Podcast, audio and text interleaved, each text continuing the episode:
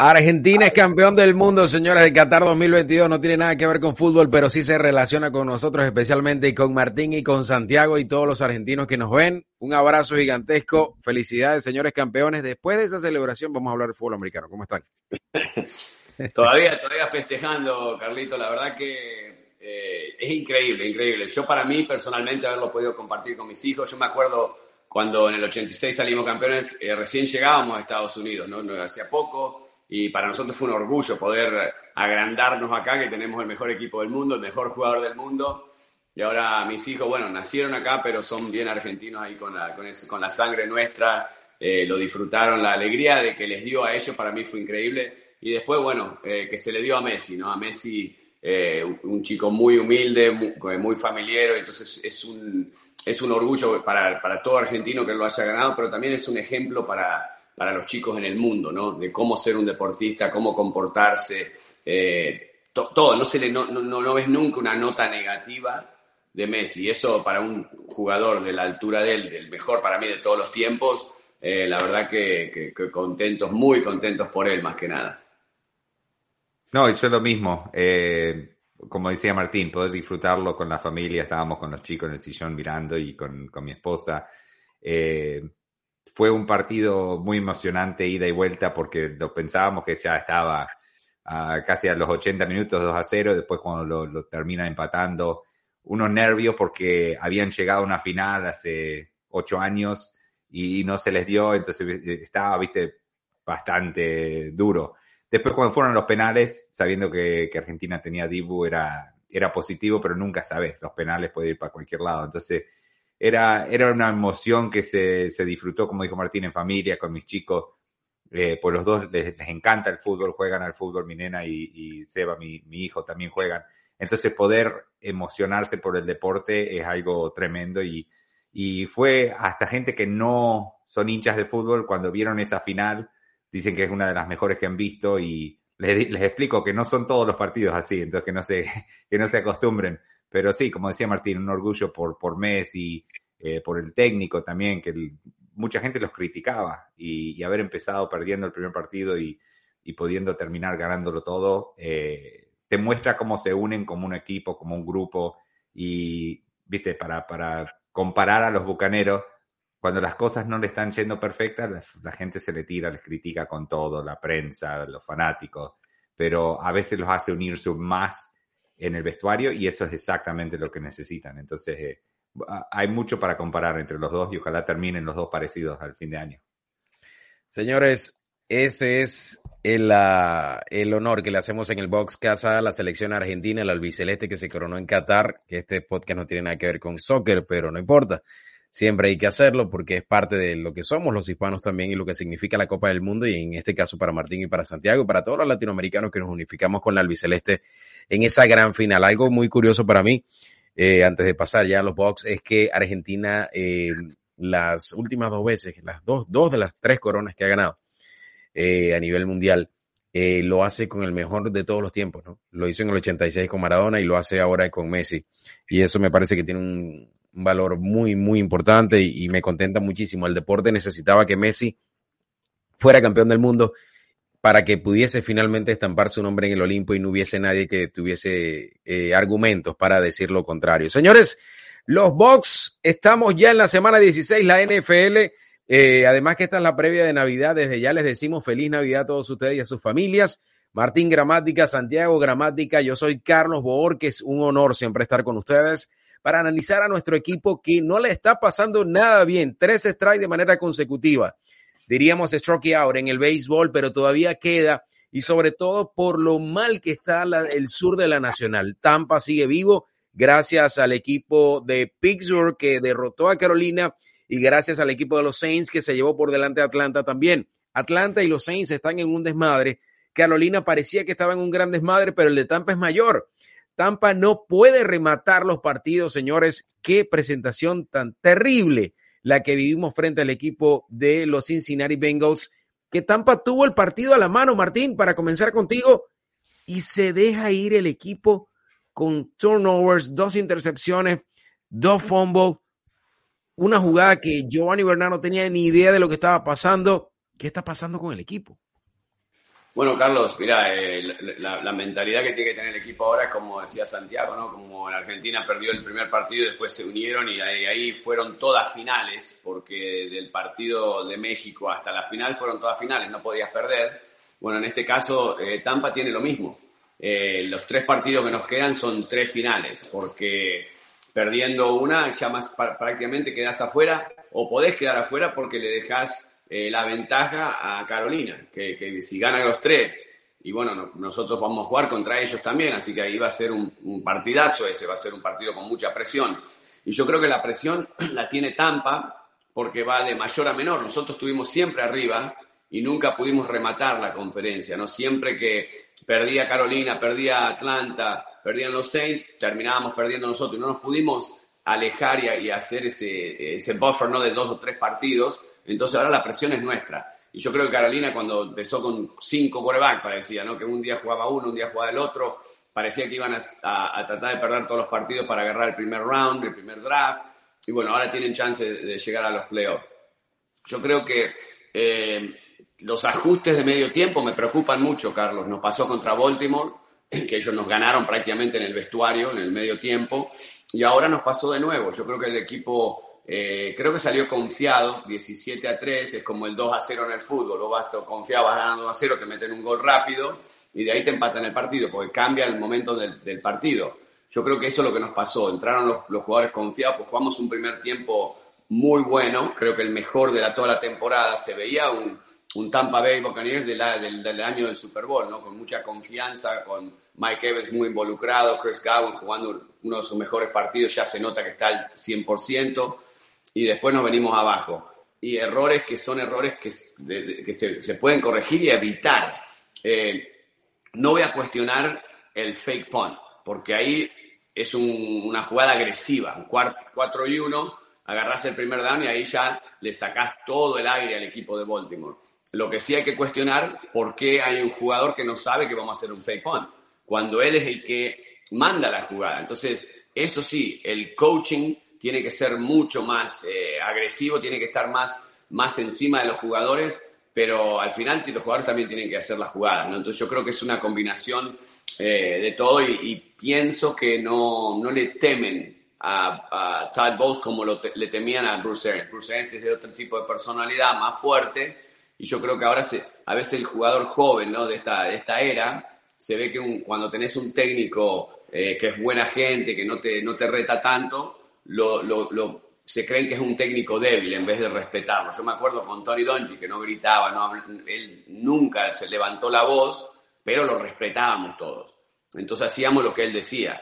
En este caso yo creo que esta era de jugador lo está malinterpretando y pensando que es un técnico débil yo creo que ahí tiene que poner la mano firme y empezar a, a, a retar, gritar, lo que sea para estos jugadores reaccionen porque somos, nos quedan tres finales nada más. Y para agregar lo que decía Martín, como de la, de, la disciplina, también los penales, esas son cosas que para mí caen en, el equipo técnico. Eh, como mencionó una persona, y le estoy robando el, el quote, como dicen, eh, o lo enseñás o lo dejas pasar. Entonces, lo estás enseñando a jugar así, la disciplina, lo estás enseñando a jugar eh, en defensa como que se ven un poco perdidos, o lo estás dejando pasar porque no los estás disciplinando o, retando correctamente para que temen en eh, cometer errores. Tienen que jugar tranquilos, relajados, pero también tienen que tener un temor a, cometer errores que los están haciendo bastante. Eh, ofensivamente hay unos penales que no fueron necesarios. Uno para mí no fue penal que le cobraron a, Evans, creo que fue, eh, o Godwin, no me acuerdo cuál fue, que hizo un block que cobraron el blindside. Evans ya, para mí no, no fue, pero, pero tenés que seguir jugando, como dice eh, Brady ha mencionado varias veces, porque siempre mencionan una jugada temprano que cambia el partido. Tenemos todo el resto del partido para poder corregir ese error. Entonces, una jugada no es todo el partido. Obviamente te cambia el ritmo del partido, cambia bastante, pero eso es uno, los turnovers. Eh, no podés ganar con tantos turnovers. Eh, históricamente, si ves todos los partidos que se juegan, si cometes esos errores en turnover no puedes ganar. Como decía Martín, me gustó la agresividad del, fake punt. Y, el pobre Gio fue eh, eh, injustamente criticado por, por, la prensa. Entiendo que fue un error, pero eh, son humanos y los tienen que dejar sentir eso y, relajarse y, tener su momento antes de que lo, lo, presionen como lo hicieron. Pero para mí, eso que pasó en el vestuario va a cambiar al equipo de Tampa Bay. Como nosotros hablamos cuando estaban jugando contra los Saints que Evans se peleó y lo echaron y cambió el, partido completamente, que se unieron y jugaron como nunca. Para mí, eso que pasó, que no tuvo nada que ver en la cancha, que fue todo en el vestuario después de la cancha, lo va a unir, eh, como estamos hablando hoy, como se unió Argentina con lo, todo lo negativo. Para mí, eso va a crear un equipo que va a ser imparable. Personalmente, para mí, van vamos a ver otro Tampa Bay saliendo después de este, de este partido. De ese punto vamos a hablar. dígame, ah. ah. no, no, si ibas a hablar del punto ese, porque quería mencionarlo, pero eh, Santiago le metió primero ahí en el tempranito. ¿Querés seguir por ese lado? Yo quiero dejar ese punto como un apartado, no específicamente del partido, sino que, o sea, quiero dejarlo un poquito a un lado para que le demos una especie de editorial dentro, dentro de este episodio que se lo merece.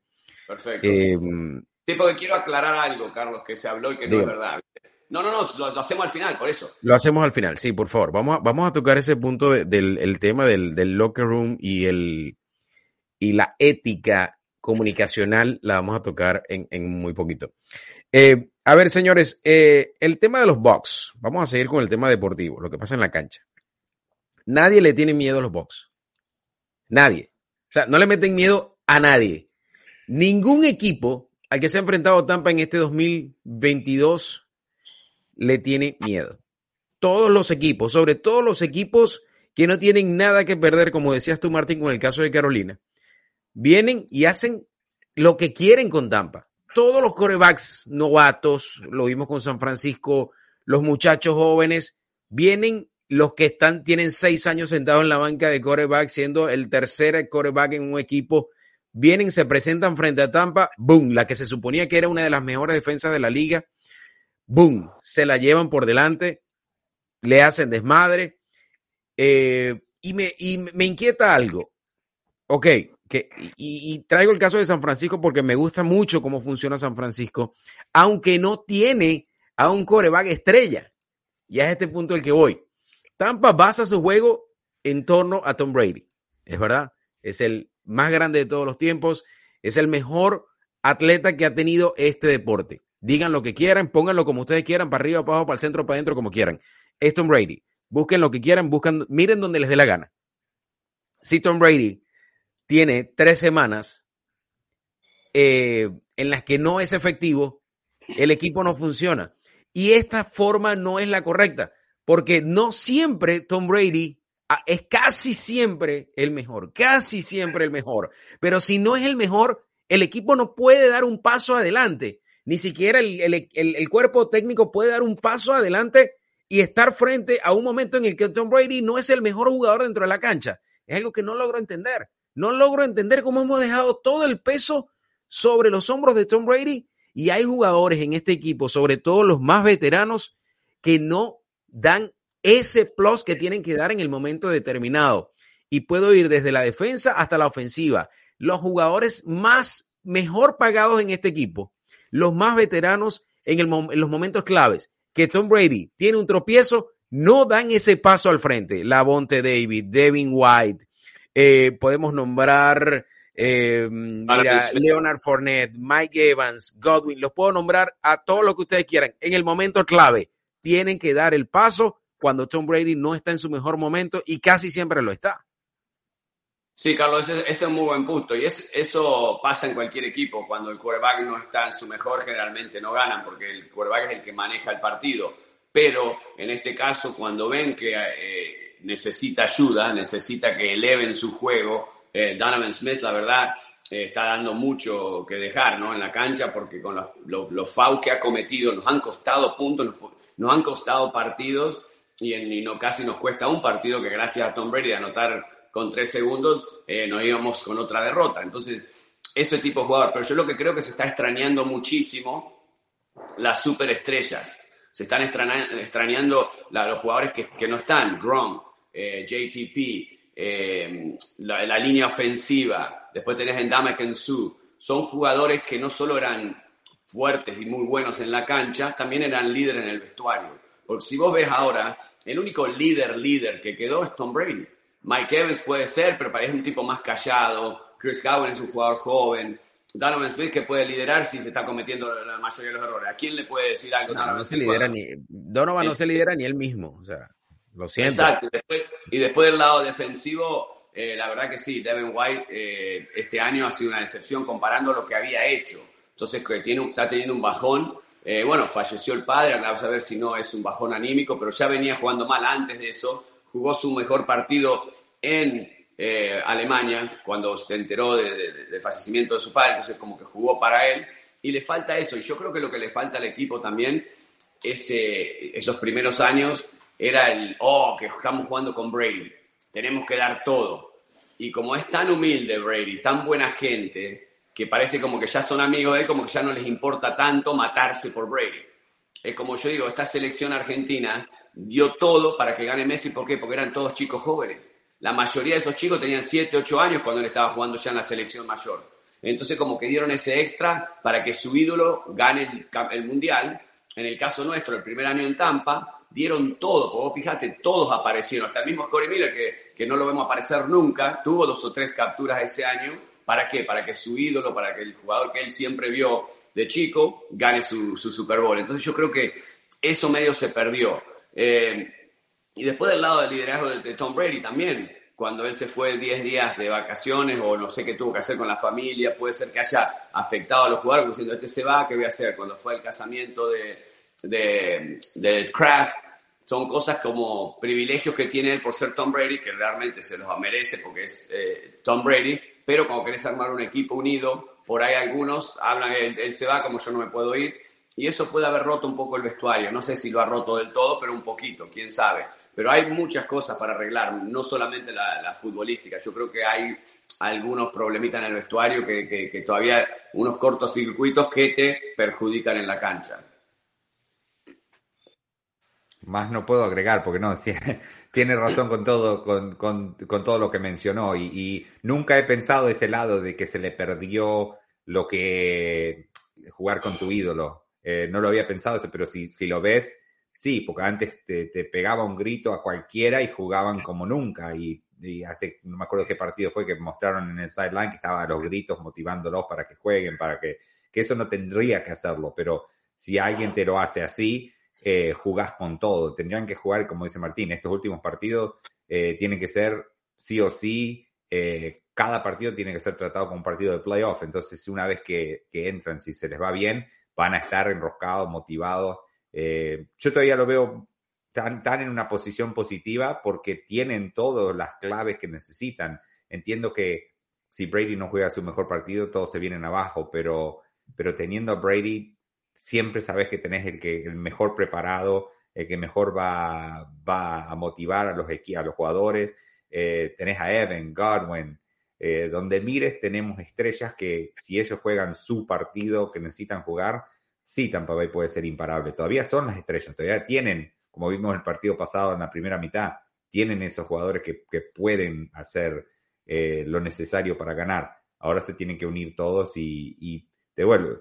Para mí es la preparación en, el lado técnico de, que estén todos preparados y motivados. No pueden salir desinflados la segunda mitad.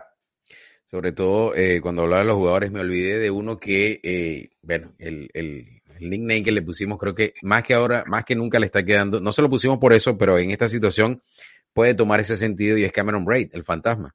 Está más desaparecido que nunca y creo que la responsabilidad no la ha asumido del todo en, en, en, muchos sentidos dentro del equipo y él es uno de los veteranos de este equipo y debería tener otra posición. Por el contrario, los novatos, eh, Kate Oron y Cole eh, le han dado una bofetada y se han quedado con ese puesto y se han quedado eh, mira, yo creo que la, titular, el mismo Kyle Rudolph también, ¿no? Absolutamente desaparecido. Eh, el oso blanco, eh, y Kate Cotton, yo creo que, tienen un lugar y, son los que, de los pocos, incluyendo a Rashad White, que se merecen un gran aplauso este año. Creo que todo eso que hemos dicho, que ustedes han señalado sobre todo, viene de la mano del coach. Tiene que venir de la mano del coach. Lo siento mucho, Eh, las cosas son así. Cada quien tiene un trabajo. Yo creo que el coach es como el papá. Cuando los muchachos se dan cuenta que hay mucho dinero en la casa y todo lo votan o votan la comida por la mitad, es, responsabilidad del papá poner orden, quiero decir, los padres, no el papá, papá y mamá, los padres, poner orden en casa. Poner orden en casa empieza por quien dirige todo y es quien se supone que tiene mayor nivel de conciencia y es el cuerpo técnico. Tiene que poner ese orden, tiene que poner ese equilibrio eh, y el que crea que se va a sentar tranquilo, por ejemplo, con aquel episodio de Fresh Prince, ¿no? De la serie de Will Smith, en el que le daban la pelota a Will cada vez que querían encestar en el equipo del, del high school. Denle la pelota a Will, denle la pelota a Will. Eso se tiene que desaparecer. Se tiene que desaparecer ese tema dentro de los box. Todo el mundo tiene que traer y no solamente dejarlo en los hombros de Tom Brady. Inclusive con la mala situación que tiene Tampa. Esto es súper curioso. Con la mala situación que vive Tampa. Tampa puede llegar a los playoffs y las posibilidades de seguir adelante si pone un pie en los playoffs es muy grande. Es muy grande. Porque contra los equipos que se pueden, podría enfrentar en los playoffs, Tampa le podría ganar. Ya les ha ganado y les podría ganar esta temporada en los playoffs, en un escenario que todavía no es, no es vía, no, no está concreto, pero es una clara realidad para Tampa. No, no entiendo qué es lo que no motiva a estos jugadores tomando en cuenta esto. El equipo tiene récord negativo, puede pasar y puede conseguirse un rival en que en la mesa Tampa tiene grandes posibilidades de ganarles. Sí, Carlos, eso es lo que no se entiende por cómo no ha despertado el equipo todavía. Despertó en la primera mitad contra los Bengals, porque la verdad esa fue una mitad que le dimos una paliza. No hizo nada Joe Burrow, no hizo nada la ofensiva y después eh, nos venimos abajo. Pero cuando ves los, los playoffs, eh, hasta el mismo Filadelfia que viene jugando y ganando partidos los gana ahí nomás, no es que está pasando por arriba como en unos años, viste, cuando venía los Chiefs, que vos sabías que los Chiefs iban a anotar 45 puntos, sabías que iba 35, 40, entonces sabes que tenés que tener tu mejor partido para ganarle. Con Filadelfia sí, viene ganando, pero viene ganando apretado. Los Cowboys también tienen un partidazo, un partido malo, entonces si los agarras en un mal día se les puede ganar. Los Giants, olvídate. Entonces, yo creo que sí, tenés mucha razón, que ahí entrando en los playoffs y después cuando entras en los playoffs, todos elevan un poco la energía. Y obvio, teniendo a Tom Brady, él sabe ganar en los playoffs.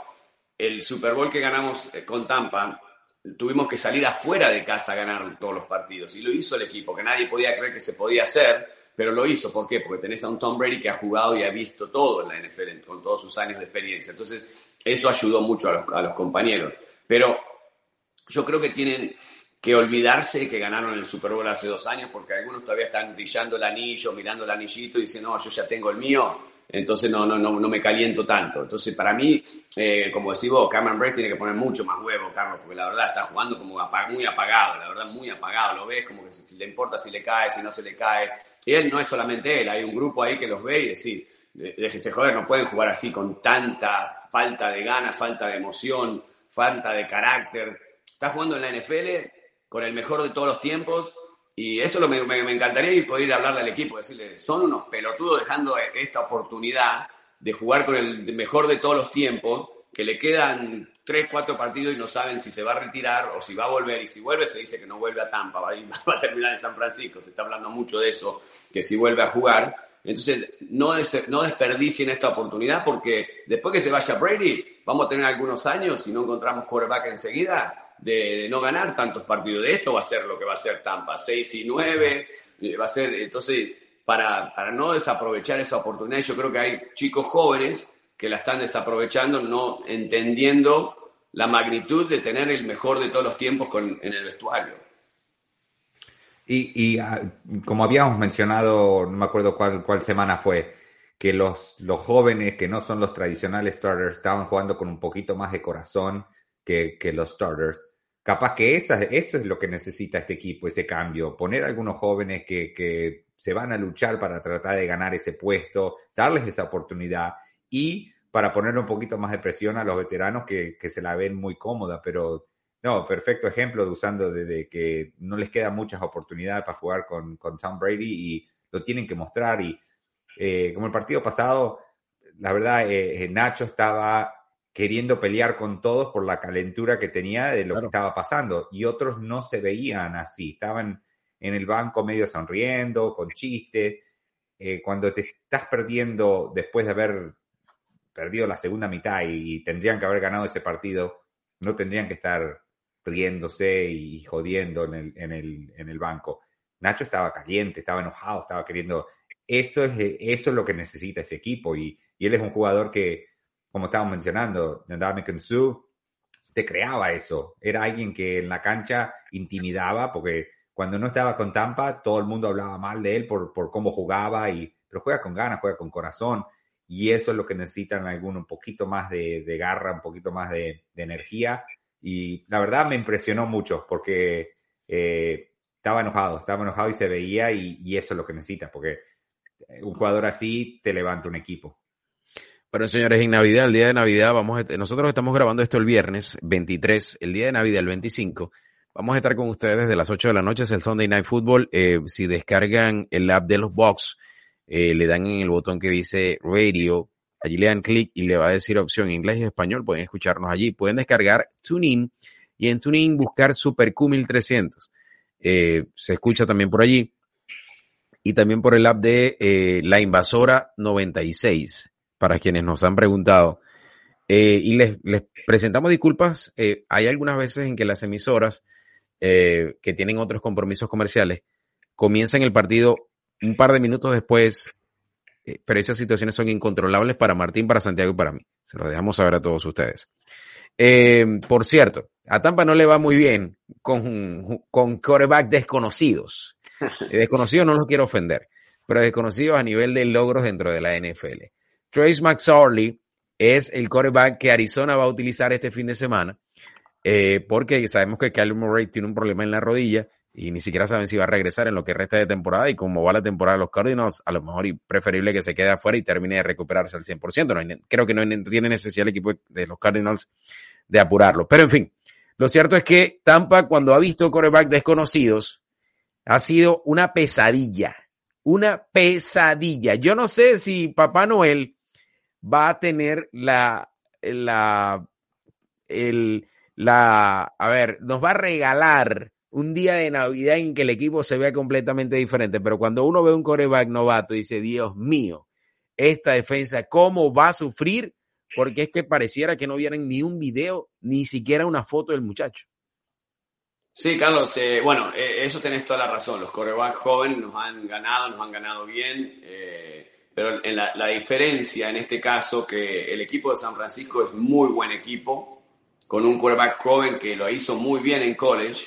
Los eh, sí, el, el, sí no, no, yo estoy hablando de cuando los San Francisco. Oh, okay, cuando vamos con San Francisco. El, el quarterback, el, joven, él jugó en Iowa State y terminó siendo el mejor quarterback de la historia de Iowa State, así que es muy buen quarterback. En este caso tenés un quarterback joven con un equipo malo, porque los Cardinals no venían ganando ni con Kyler, ni, ni, con Kyler Se puso bravo, se puso bravo el perro Martín. Se enojó. Llegó a Amazon. ¿Eh? Llegó a Amazon, Sí. ¿será? No, sí, ay, no sé, algo, algo afuera, algo pasa. no, le gustó, no le gustó que hable mal de los Cardinals, debe ser fanático de los Cardinals. Eh, pero no, entonces, no, lo que decía Carlos, que es un equipo malo que no venía ganando ni con Kyler Murray, así que le agregás el tercero, olvídate, eh, yo creo que este partido es muy accesible, pero Papá Noel tiene que ser el equipo de Tampa y ganarse el partido, no te lo va a regalar nadie, porque eh, los Cardinals van a jugar también pensando en, en tratar de, de, bajar a Tampa, bajar a Tom Brady. Cada quarterback, equipo eleva un poco el juego sabiendo que juega contra, contra Tom Brady. Y con la lesión de Kyler Murray se rompió los ligamentos cruzados, Carlos. Así que ya esta temporada está fuera y temen que, que llegue a tiempo para la próxima. Aparte, por lo aragán que es, porque se habla, si te tiene que poner en el contrato que tenés que mirar video para estudiar al rival, parte del contrato, viste toda la, la controversia que hubo con el contrato ese, es por un chico que le gusta mucho el Fortnite y le están pagando. Iba a decir que si no, no habrá terapia en el, en el PlayStation para, para la rodilla. 250 millones de dólares y, y, se pone a jugar Fortnite en vez de estudiar los videos, olvídate. Pero yo no, eh, o, o, faltan quarterbacks o los Cardinals no saben nada de fútbol americano porque un, jugador aragán eh, no sirve. Así que, pero bueno, por suerte no está porque es un super atleta, eso sí hay que darle. Ya, yeah, hay, que, hay que ganar contra, contra novatos para, para que no, no se hable más de eso, porque, como estás hablando, la cosa es que a veces no tienen bastante film para poder estudiar, entonces ese es el problema con, con los jugadores nuevos o novatos, o y otra cosa es están jugando con todo, como estábamos hablando antes, para ganar un puesto, para impresionar, aunque no sea una oportunidad que se van a ganar en puesto, pero para que la gente hable de ellos, es una oportunidad con no mucha depresión, porque nadie espera, como el suplente cuando entra en el medio del partido, juegan para no perder, no juegan para, para ganar. Eh, entonces, cuando sale un, un, novato, un quarterback nuevo, no tienen mucha presión, es, es, se divierten, disfrutan del partido y a veces les salen mucho mejor las cosas. Pero sí, Arizona, eh, este es un partido que tiene que ganar Tampa Bay porque en todos la corrida no... Perdí Santiago. Se nos durmió Santiago. Se les puede Perfecto. hacer. Mientras él regresa, mientras Santi Ah. regresa. Me fui. Ah, ya, ya aquí, aquí está, señor. Dígame. No, no, estaba hablando de eso solamente nomás, que tienen que ganar porque eh, Arizona no, no es muy fuerte en la defensa en la corrida, sí tienen muy buenos eh, defensive backs, pero no, no la línea ofensiva tampoco, entonces tienen que presionar y tienen que ganar. Señores, eh, nos quedan cinco minutos eh, porque los gramática y yo también nos tenemos que ir. Eh, es importante que ustedes piensen en comenzar el año nuevo eh, sabiendo que su corazón funciona de la manera correcta. Lifeguard Imaging lo puede hacer. Tiene un sistema de scan eh, único y además eh, con una accurate, con una precisión muy alta en la que ustedes pueden verificar con un scan que no les va a tomar ni siquiera 10 minutos eh, saber cómo está su corazón, cómo está funcionando, cómo está por dentro el sistema de calcificación para evitar ese asesino silencioso que son los ataques al corazón. Martín Gramática, quien es eh, parte del equipo de Lifeguard Imaging, eh, les quiere regalar a ustedes un scan de corazón. Escríbanle a arroba Martín Gramática 7. Martín les va a otorgar la posibilidad de que verifiquen cómo está la calcificación en su corazón y de esa forma extender la vida. No queremos saber no pensamos, no queremos saber, eh, no queremos malas noticias, pero es preferible la mala noticia para salvar la vida que la mala noticia para ir al funeral. Así que escríbanle a Martín, arroba Martín Gramática 7, yo lo hice este año. Eh, por cierto, Cristi Valderrama en Tampa también lo hizo con su esposo, están muy contentos eh, y este año lo vamos a volver a hacer, por supuesto. Y ustedes pueden hacerlo con su familia, reitero, gratuito, un scan de corazón de Lifeguard Imaging para que comiencen en el año sabiendo que todo está como tiene que estar y no haya ningún problema. Señores, les hablaba al principio o el punto que dejamos para el final, para finalizar en estos cuatro minutos que nos quedan. Un episodio en el locker room terriblemente malo. Dos reporteros de Tampa eh, fueron a encarar a Gio Bernard cuando él se iba del locker room. Normalmente no hablan con Gio porque Gio estaba lesionado, no tiene mucho rol dentro del equipo. Él estaba caliente, evidentemente cuando el partido termina los jugadores siempre van a estar calientes, sobre todo cuando perdieron. Hay, ahí hay una línea muy delgada y hay que saberla manejar muy bien. Y es en qué momento hablar con ese jugador, qué decirle, qué pregunta hacer. He visto jugadores que se han ido encima de, de, de, miembros de la prensa porque hacen preguntas que no se deben hacer en ese momento de cabeza caliente. El jugador está de cabeza caliente, perdió, sabe que hubo una jugada en la que le fue muy mal, sea lo que sea el PON, yo también estoy de acuerdo con ustedes decían con el PON, no salió bien, perfecto, ya está, pasó, no, está mal, pero bueno, ¿qué vamos a hacer? Gio nunca habla con la prensa, se acercan a preguntarle, él voltea y dice, me van a preguntar a mí, nunca hablan con él, él nunca espera que hablen con él porque él no es protagonista del partido. Entonces estos señores lo encaran y le dicen que, que bueno, que, que por qué iban a hablar antes con él si él no, ni siquiera existía en toda la temporada. Algo que me parece sumamente ofensivo. Eh, muy despreciable esta situación. Eh, y hay varias cosas. Hay un código de ética. No solamente es lo que pasa, sino lo que se hace público de lo que pasa. Pueden pasar muchas cosas dentro del camerino, pueden pasar muchas cosas en el campo de entrenamiento, pero ¿cuál es, la, cuál es el límite para publicar, para hacer público todo lo que pasa? Tiene que haber un límite. Y quien es un profesional de la comunicación, yo no sé si Jenna Lane es profesional de la comunicación, no lo sé. Eh, Greg Auman tampoco, que estuvo también involucrado, espero que sí lo sean, no sé. Son profesionales, no sé si fueron a la universidad, no sé. Eh, a nivel de comunicación, no lo sé. No lo sé si les enseñaron la ética profesional, no lo sé. ¿Ok? Creo que el caso de Greg Auman no es el problema. Creo que Gina Lane de ESPN, o corresponsal de ESPN en Tampa, publica un video que no tiene sentido y evidentemente se hace viral a nivel nacional en el que hay un enfrentamiento, porque nos gusta mucho el enfrentamiento.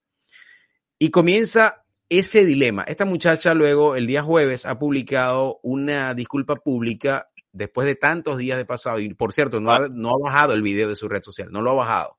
O sea que sigue, exacto, sigue sumando a raíz de ese video. Es algo que no entiendo.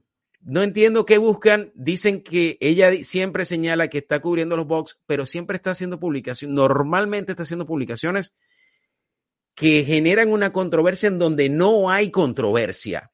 Si vamos al locker room, vamos a hablar del partido, vamos a hablar de lo que pasó. Crear fricción entre los jugadores es un problema. Y nosotros formamos parte del equipo de transmisión, somos el equipo de transmisión en español de los Bucks. Es raro que el resto de la prensa independiente, nosotros sabemos que somos parte de los Bucks, la prensa independiente no haya pedido que retiraran a esta persona porque le genera una brecha entre los jugadores y el resto de la prensa. Eso puede pasar. Estoy seguro que no va a pasar porque ya se salvó ese problema. Pero ese tipo de situaciones hay que saber muy bien lo que se está haciendo. La brecha es muy delgada. No es lo que pase, sino lo que se hace público. Uno siempre ve algunas cosas que le parecen muy impresionantes y no se deben publicar. No todo se hace público. Allí está la diferencia entre personas que van al estadio, que no tienen nada que hacer con el tema comunicacional y quienes tratamos de hacer el mejor, el mejor, la mejor comunicación profesional posible. No quiere decir que lo hagamos siempre, pero es la gran diferencia. Por eso se va a la universidad a estudiar comunicación, para saber qué puede hacer el fan, qué puede hacer el que le gusta el deporte y qué debe hacer, qué debe hacer el que es un profesional de la comunicación. No, ese es muy buen punto, Carlos, porque eh, con Jenna Lane es mala leche. Es prácticamente así se dice eh, está buscando controversia donde no hay, está buscando hacer su nombre. Para mí es una persona que, como nadie la conoce realmente, porque no, no nadie, si la ves comparando a las figuras de ESPN, realmente, figuras de ESPN, ella no es nadie. Entonces, quiere llegar a eso con controversias. Hizo la controversia con Todd Bowles y Mike Tomlin, que, porque son los dos iguales, se ven iguales, eh, inspiran a los otros jugadores que se ven como ustedes. Eso es una falta de respeto eso, la verdad, es algo racista, ¿no? Que está el, término ese. Ahora con este, tuvo otro, eh, creo que fue en la pretemporada. Eh, la verdad que no sé cómo se está salvando, pero es, es, eh, se nota que es una persona mala leche. A mí, yo tuve un caso con ella hace dos años, una charla normal de Matt Gay, que era el pateador de Tampa, era novato, y por suerte fue una conversación que yo no dije nada realmente no iba a decir nada porque era muy buen pateador, pues no era, no era nada eh, on the record, como se dice, era una conversación, como podemos tener una conversación en un café, en un bar, en cualquier lado. Off the, off the record, ¿no? Ojo, para que quede claro, off the record, Martín en el pasillo se la consiguió y habló con ella. Sí, fue una charla nomás. Al otro día, la charla esa la hizo un artículo. Y yo lo vi y digo, pero esta está loca, porque eso no fue, no fue una entrevista, ella no me preguntaba preguntas, fue una conversación. Entonces, de ese día, personalmente, yo le hice la cruz, no le dirigí más la palabra. No existe para mí esa persona, porque es una persona con mala leche, que te puede llegar a arruinar tu carrera para subir la de ella. Y eso es lo que quiso hacer con, con Giovanni Bernard. Giovanni Bernard, para que la gente sepa, no está eh, obligado a hablar con los medios. El jugador no está obligado. Si el equipo te dice, hoy tenés que hacer conferencia de prensa y te manda el equipo, como va Tom Brady prácticamente después de todos los partidos, va algún defensa, el, el equipo te obliga y te dice, hoy te toca a vos, ahí sí. Pero si vos estás en el locker con el resto de tus compañeros, los medios generalmente van al que hace algo bien o algo mal. En este caso, Giovanni Bernard se le cae la pelota, entonces es normal que vayan. Pero él no está obligado a decir ninguna palabra no está obligado por, por la NFL, por el equipo, por nadie. Él no está obligado. Entonces, que ella lo empuje, siga empujando. Y después, obvio, que ponga ese video tan amateur también, porque vos sos una persona de respeto, no lo sacás con un iPhone que va, va saltando para acá, para allá. Eso, ese es un video de un fan, prácticamente, que han dejado entrar en el locker room. Así que para mí, eh, no sé, no me gustaría que cubra más el equipo porque está buscando no, quiero decir malas palabras, pero a donde no hay, que es lo que está haciendo y lo que ha hecho los últimos años. Eh, pues si vos ves una noticia negativa de Tampa en los medios, generalmente está involucrada con ella. y los otros reporteros que son profesionales en serio no están muy contentos, porque vos ves, en lo, eh, escuchás, yo escucho en las radios acá y ves en los programas, que nosotros no somos así. Ellos prácticamente se quieren separar de ella y decir, nosotros no, nosotros respetamos el jugador, respetamos el locker, respetamos eh, eh, si quiere hablar, si no quiere hablar, sabemos que te, podés estar caliente por media hora o dos días, depende del error, entonces le dejamos ese, ese, ese tiempo para que el, jugador pueda hablar con calma. Y es una pena, es una pena, Martín, cómo salpica esa situación a Greg Oman, que es un gran reportero de, Tampa, un gran reportero de los box, un gran reportero deportivo. Greg Oman se vio salpicado por ese video publicado, no por la situación que pasó, como tú estás diciendo, porque pasa y se pasa y ya está. Publicar eso es el problema. Ese es el problema hay muchas veces que pasan cosas en el vestuario y, nadie sabe porque no se, no se, no se publican en, en, social media. Si ella saca en su programa de deporte, si tuviera su programa de deporte, bueno, sí, bueno, lo, sacó ESPN, lo sacó Fox, bueno, lo sacó Fox, bueno, ahí sale por todos lados, pero ella lo usó en su propia red social para subir ella de ranking, porque ella no es nadie, eh, Carlos. Si vos ves las figuras de ESPN, esta está, es la más abajo de todas. Entonces, ella quiere subir y elevar su carrera usando a los jugadores. Y la verdad, eso es una falta de respeto. Personalmente, yo, para mí no existe, no, no, no, no, no le hablo más, nunca.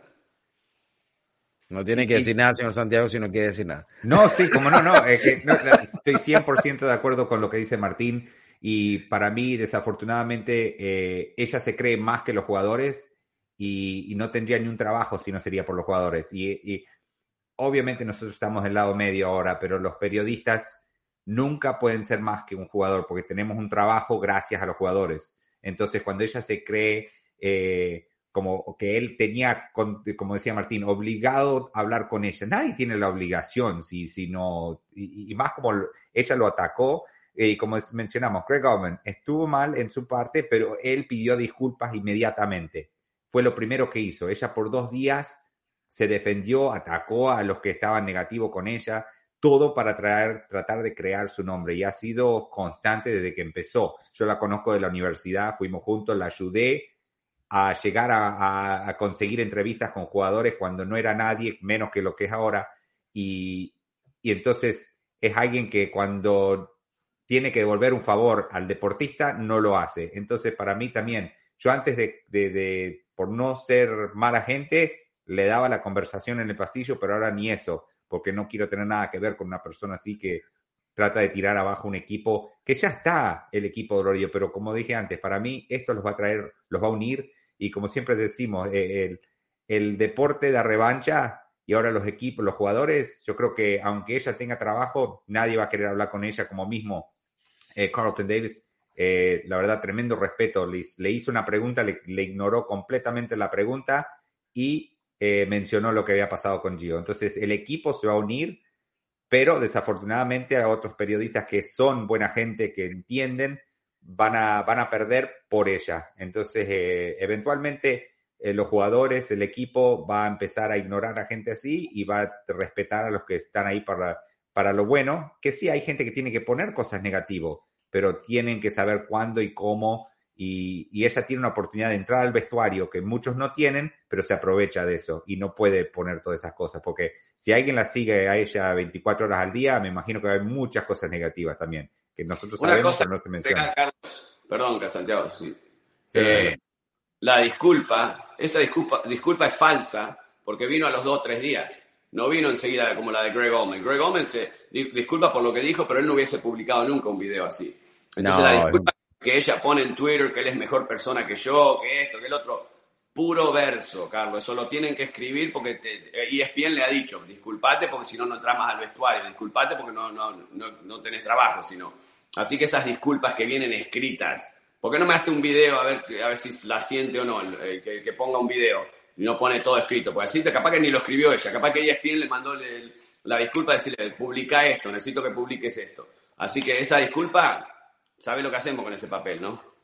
Sí, señor. Eh, por cierto, cuando dice Santiago que se publican cosas negativas, la realidad de esto, la realidad de, darle cobertura, que es muy una situación muy tensa, muy compleja, ser reportero de un equipo, o sea, ser reportero, perdón, enfocado en un equipo, o en cualquier equipo. Porque se está muy cerca del equipo, se va a todos los entrenamientos, pero no eres parte del equipo. Viajas a donde va el equipo muchas veces, pero no eres parte del equipo. Entras al locker room, pero no eres parte del equipo. Es una línea muy delgada. No se publica lo que es negativo, lo que es positivo, se publica lo que está pasando. Se publica lo que está pasando en referencia a la función deportiva o lo que pueda afectar o no el tema deportivo del equipo. Tener una confrontación con un jugador por una confusión merece una publicación. Yo les dejo eso para que ustedes, cada uno de ustedes lo analice y tengan en cuenta esto siempre. Este tipo de situaciones, el riesgo de hoy en día tener la posibilidad de exponer contenido en el mundo, en el mundo, porque uno postea un video y le hace exposición a cualquier persona frente a millones, a todo el planeta, si tu cuenta es abierta. Tú pones en riesgo el tema moral de una persona, la vida de una persona dentro de la sociedad, no, no, que, no, no como ser humano, sino como sociedad, la pones en riesgo cuando tú expones contenido que puede perjudicar a una persona. Hay que tener mucho cuidado con eso porque tenemos un arma muy fuerte en nuestras manos.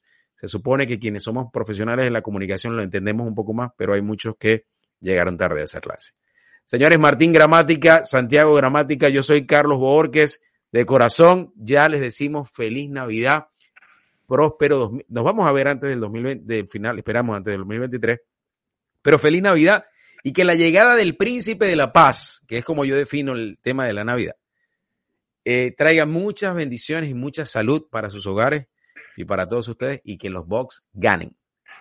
Dale, Carlito. Bueno, saludo para todos, feliz Navidad y bueno, nos vemos el 25 y Dios quiera que los Bucks nos den un regalito. Igualmente, feliz Navidad, un abrazo para todos. Go Bucks, feliz Navidad, chao.